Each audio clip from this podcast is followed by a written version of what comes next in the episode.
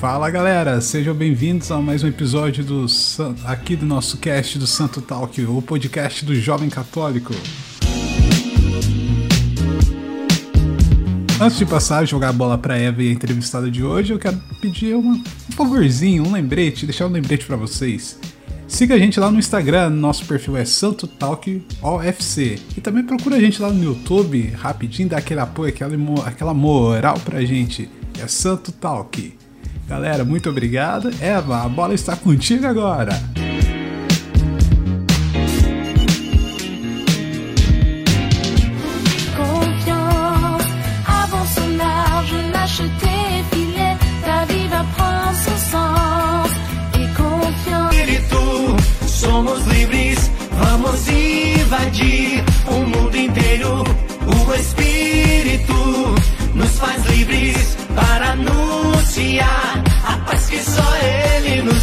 Olá, pessoal, para você que acompanha o Santo Talk aqui no Santo Café, temos a ilustre visita da Milene da comunidade Shalom.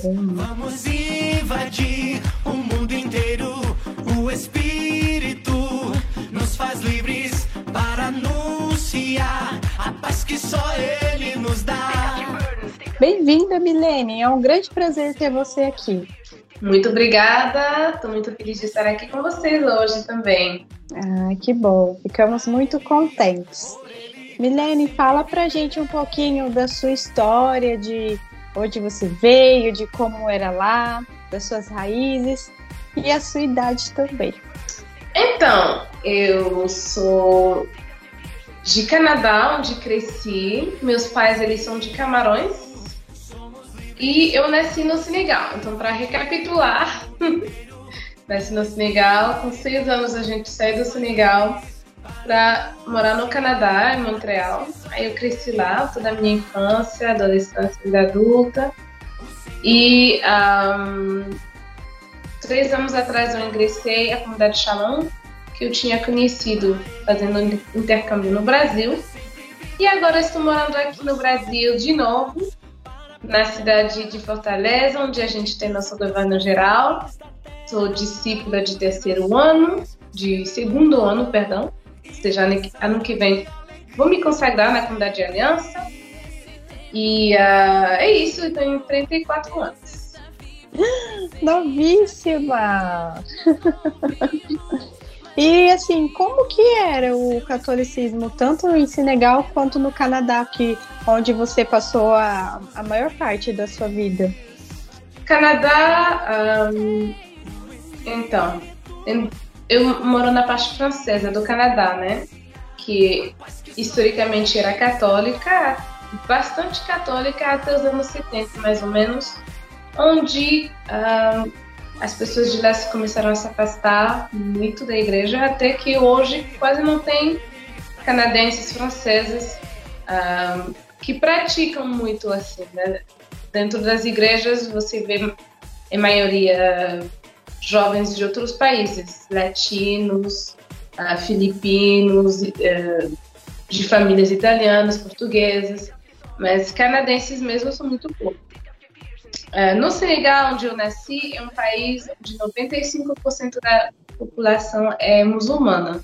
Então, tem 5% de católicos. Um, aí eu não cheguei a fazer meus sacramentos lá, né? A minha irmã ainda fez primeira comunhão, tal. Eu cheguei no Canadá já para fazer toda essa parte, mas tinha a possibilidade de fazer lá. Uh, tem liberdade religiosa, os católicos vivem normal. Sim. É, e você desde criança já ia à igreja? Seus pais tinham essa prática de levar você? A gente ia no, nos domingos, mas meus pais não eram tão praticantes assim.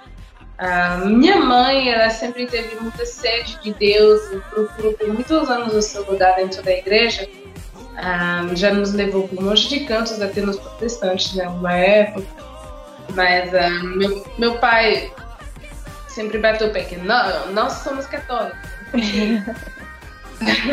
Mas um, eu diria que é mais por conta da minha mãe, que começou a insistir já quando a gente era mais adolescente, que ela teve a experiência com Deus dentro da Opus Dei que ela começou a me levar a mim a minha irmã mais nova, que os outros já eram muito rebeldes, não queriam mais saber nada. E através da Opus Dei, onde eu participava das atividades para as meninas, eu tive primeiro contato com o que é uma vocação de leiga. Eles não se chamam consagrados, mas é bem parecido a uma consagração. Então, eles vivem. Aí depois saí de lá, decidi não ir mais, né? Mas segui uh, servindo na minha paróquia, que na verdade é uma paróquia do santuário, que se chama Oratório São José, o maior santuário dedicado a São José do mundo inteiro. E lá tinha um grupo de onde eu servia. A gente servia na liturgia, tinha um coro e eu, também umas atividades de promoção humana. Nossa, que legal! E assim, é, alguma uma pergunta extra. E essa vontade de ser missionária, assim, de estar numa comunidade que vem de missão, surgiu da onde? Ah, assim? Quando eu conto minha vida para as pessoas, sempre dizem: você nasceu missionária, é verdade? e realmente porque meus pais, ah, meu pai que é tradutor, mas ele trabalhava em missão, né? Tipo, ele estava emprestado onde ele trabalhava no Canadá, porque normalmente ele pertencia um, na, nas escritoras na África, né? Então, a gente sempre teve essa mobilidade muito grande dentro da nossa família, de país em país tal.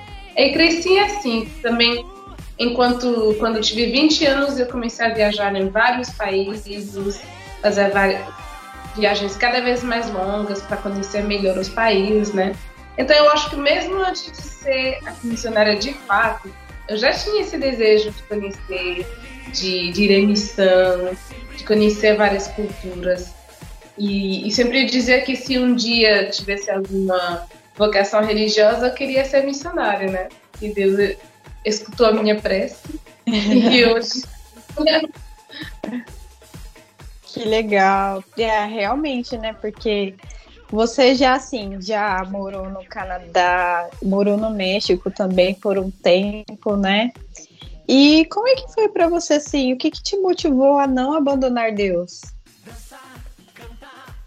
Um, eu acho que um, eu tive uma experiência com Deus dentro de uma capela da Opus Dei, onde fui convidada a uma vigília. E nessa época eu tinha meio que assim, aberto mão de algumas coisas da igreja, assim. Uh, eu tinha sempre o desejo de Deus, eu participava até no México, em um grupo de oração.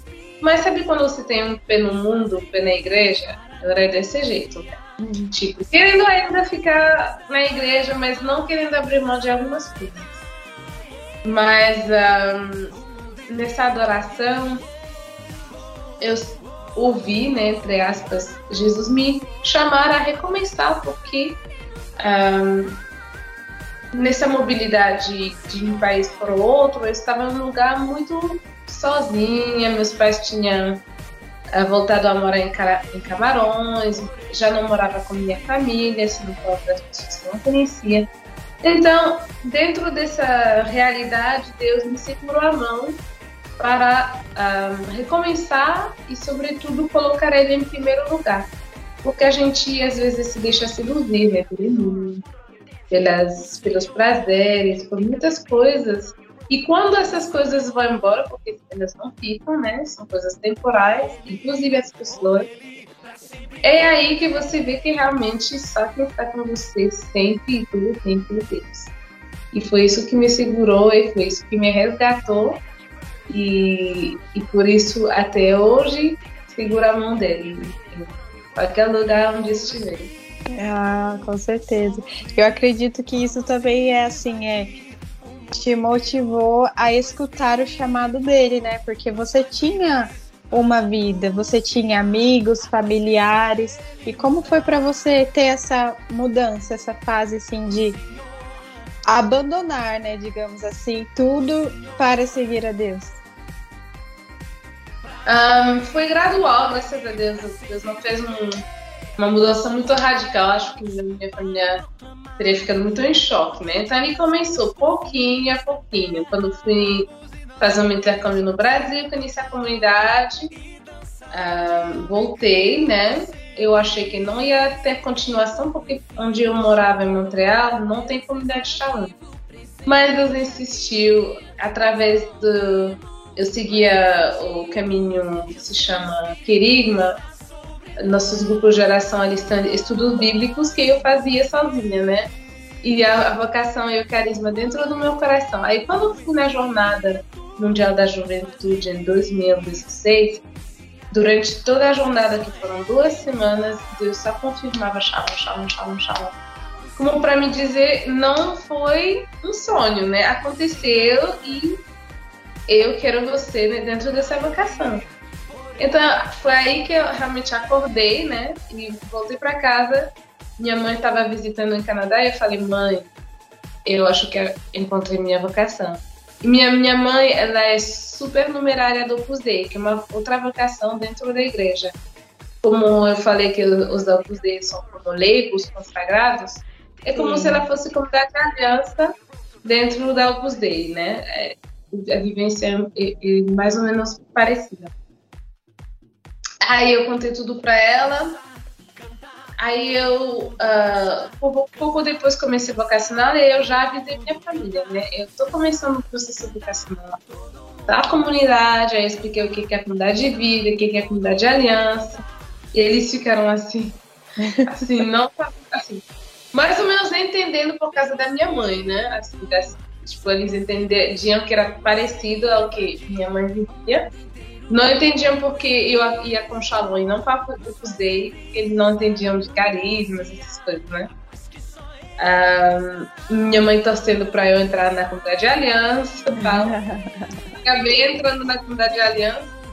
E como eu não tinha comunidade de aliança em Montreal, eu já me mudei direto para Toronto, onde tem uma missão, né? Hum. Ainda era o mesmo país, já a distância de sete horas, né? Mas tranquilo, é mesmo país tal, ninguém ficou. Depois meu pai me falou que ele chorou, né? Quando eu falei a notícia da comunidade. Olha! ele sentiu aí que alguma coisa estava acontecendo e possivelmente ia perder, assim, perder, né? A filha uhum. dela. Um, aí eu morei em Toronto quase dois anos e aí chegou o pedido de missão. E para meu pai foi mais um golpe assim que ele não esperava. Ele ficou meio assim, meu Deus. Sentimental. Pois é, porque querendo ou não, eu tinha construído uma vida em Toronto, já tinha um emprego bom, já tinha sofrido muito chegando lá não tendo nada. E de repente ia deixar tudo isso de novo, né? E como pai, ele se preocupava. Agora, minhas irmãs, é porque eu vim pro missionário, né? Já discernida para cantar no missionário. Quando eu mostrei para elas o clipe de Esme aqui, elas piraram, tipo, meu Deus, que legal! Porque, querendo ou não, toda a minha vida, desde a adolescência, eu sempre cantei. Sempre que quis ser cantora, pop, não sei o quê. Ah. Mas ao mesmo tempo queria, não queria, né? Porque queria as coisas de Deus, ao mesmo tempo as coisas do mundo. Hum. Aí nunca deu realmente certo, porque nunca, assim, começava um, um negócio e, e algo em mim me impedia de dar tudo, né? Aí quando elas viram isso, falaram: Meu Deus, Deus é tão bom. Isso é exatamente porque ele te preserva todos esses anos, né? Ele não te queria lá no mundo, não sei o quê. Ele queria que você cantasse para ele. Profecia que minha mãe já tinha falado muitas vezes. E eu não acreditava, e eu chutava ela. Tipo, ai, não, não, deixava. Nada a ver, tipo assim. Eu sentia. Pensava, né? Mas então, tudo por causa das minhas irmãs, então, da, do entusiasmo dela. Meus pais também acabaram meio que se entusiasmando, vendo o clipe também, que não tinham visto. Eu, é eles meio que tão, tão alegre, tão legal, que, e viram, né, que é algo sério, né, que já tinha 3 milhões de visualização na época. Aí eles ficam, ah, tá bom, então, a gente tá mais tranquilo, não sei o quê. Quando bombou, que eles ficaram mais tranquilos. Pois é. E a comunidade de aliança não é como uma comunidade de vida que você vai e não olha para trás nunca, você só. É, é escolha atrás escolha atrás escolha. Agora, já faz há três anos que estou no missionário, ter o que vem depois, né? Meus pais, eles gostariam que voltasse para o Canadá de novo, trabalhar. Talvez Deus queira outra coisa para mim. Então, cada vez é uma escolha diferente e eles têm que se adequar, né? Uh, Tem que ingerir. Isso. E para você, como que é assim, é ser missionária, ir ao encontro das pessoas e principalmente da gente que é jovem, que eu acho que é algo um pouco assim difícil, né? Buscar quem está lá fora e trazer para dentro. Então, eu tive a graça ou a desgraça de entrar no missionário e seis meses depois entramos na pandemia. Então eu tenho mais tempo dentro do missionário na pandemia do que fora, né? Então durante esse tempo, para mim a evangelização foi muito online, né? Uh, através do Instagram, que nosso, a gente chama do nosso pequeno centro de evangelização, aí tem o Instagram do missionário e tem o Instagram pessoal de cada um. Uhum. Os jovens escrevem, os jovens se abrem a nós, os jovens querem um, ah, conhecer a vocação xamã, então cada jovem é uma ovelha que a gente, eu pelo menos tento acompanhar, até ele achar um shalom perto da, mais perto da casa dele, até ele estar num grupo de oração. Uh, então, e minha realidade é a realidade que a comunidade tem vivido durante a pandemia. A evangelização não pode parar. No ano passado a gente vivia dizendo isso, porque o mundo está cedendo e ainda mais durante a pandemia, teve tanta depressão, tanta pessoa desesperada. É, aí mesmo que a gente precisava se conectar às pessoas através das redes sociais e tudo mais. Então, para mim, esse pastoreio uh, foi muito um pastoreio no Instagram, né? Com alguns jovens mais próximos, até uh, no WhatsApp, acompanhando o jovem, como você tá, não sei o que, não sei o que. Então foi uma experiência, uma grande experiência de maternidade. Tanto que tem uns jovens que eu chamo de filha, me chamam Sim, é, e assim, puxando né, para um outro assunto, que é algo assim, é uma vocação que você pode trazer para o seu dom, né? Usar assim a música, né, para evangelizar que é muito importante também, né, nos momentos que por exemplo, eu particularmente, quando eu tô assim, nos momentos que não tô legal, eu coloco uma música para escutar e realmente a música fala com a gente. Deus fala através da gente, né? E como é essa parte de assim? Tem a parte da vocação, onde a gente se descobre, e o processo de missão dentro da comunidade. Então, tem duas formas de ir em missão, né? ou você entra na comunidade de vida e você vai em missão e não, nunca volta para sua casa, assim, só de férias, essas coisas, né? Mas Sim. sua vida é uma missão, por isso a gente chama comunidade de vida, você dá a vida para a missão.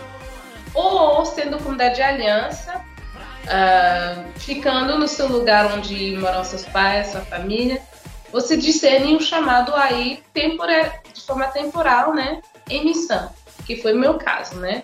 eu fui discernida para vir para cá por três anos. A gente chama isso de aliança missionária.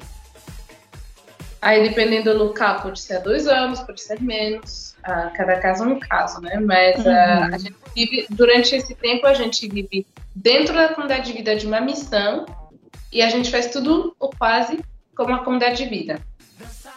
A terceira um, ah, opção de missão é para os jovens da obra, que ainda não são uh, parte da comunidade, né? Talvez eles estejam trilhando o caminho vocacional ou só querendo conhecer a realidade da missão. A gente chama isso de jovem missão. Normalmente são jovens que, que a gente conhece dentro dos grupos de oração, né? Aí tem o pastoreio deles também. Para fazer, eles podem ir em missão uns, uns um ano, por exemplo. Aí depois eles voltam para casa e seguem para vivenciar da obra ou dentro do vocacional, se eles são vocacionados. Ah, que legal. E isso inclui também né, as casas de missões né, separadas é, nas cidades, igual aqui em São José tem uma casa de missão, né, de vocês, do Shalom. Sim, agora eu não sei se em São Jesus dos Campos é uma um, acho que tem centro de evangelização. Ah, gente... sim. Aí acho que não tem comunidade de vida. Tem dois tipos de missão. Missões, as missões tem centro de evangelização, mas só comunidade de aliança, ou seja, consagrados, que uh, dá aliança, atividades de, de, evangelização, e outras missão, missões onde tem o centro e tem a comunidade de vida presente, que é protagonista uh, justamente de fazer funcionar o centro, das atividades que se organizam. Uh, e acho que no caso do São Jesus Campo, se não me engano, acho que é a primeira opção. Acho que não tem comunidade de vida lá. Ah, legal.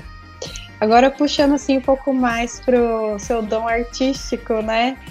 Que lançaram um clipe recentemente, eu vi, eu achei que ficou fantástico. Muito obrigada. Ficou muito bom. E assim, é um sonho realizado para você, né?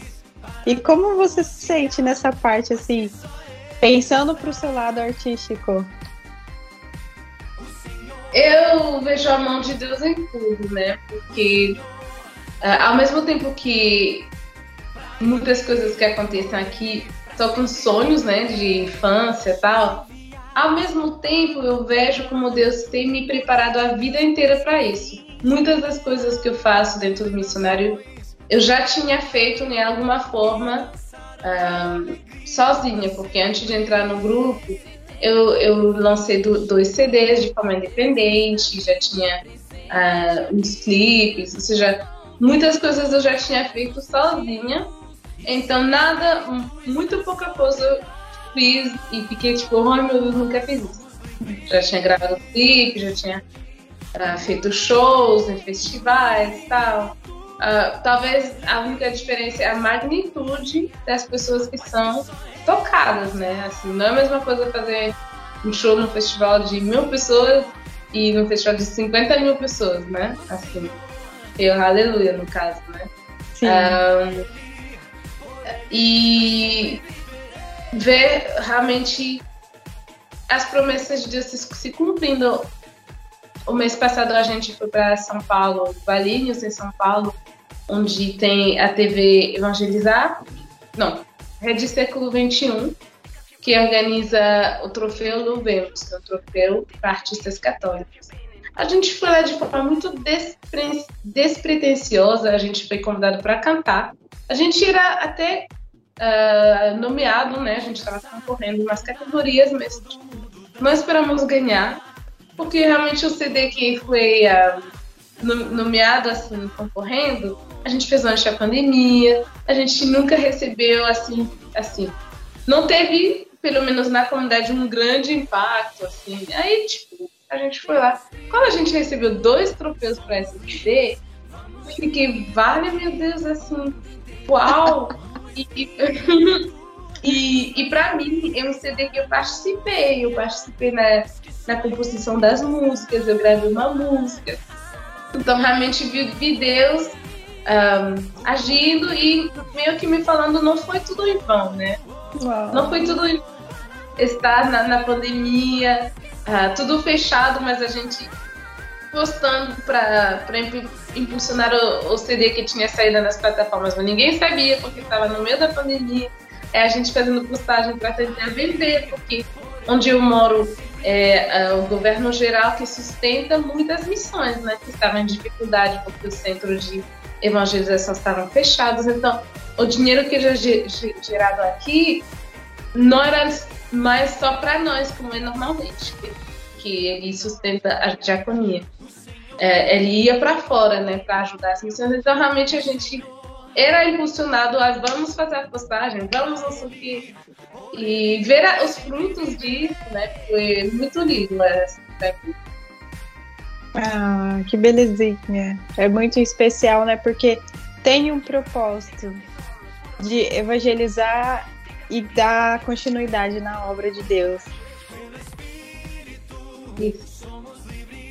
Milene, muito obrigada pela sua participação aqui. Chegamos aqui na reta final do nosso programa. Espero que você tenha gostado da... da participação. E foi uma luta, mas a gente tá aí e venceu. É isso, Deus venceu. A paciência valeu a pena. é verdade. Pessoal, ficamos por aqui e tchau, tchau. Tchau, tchau. Deus abençoe vocês. Shalom.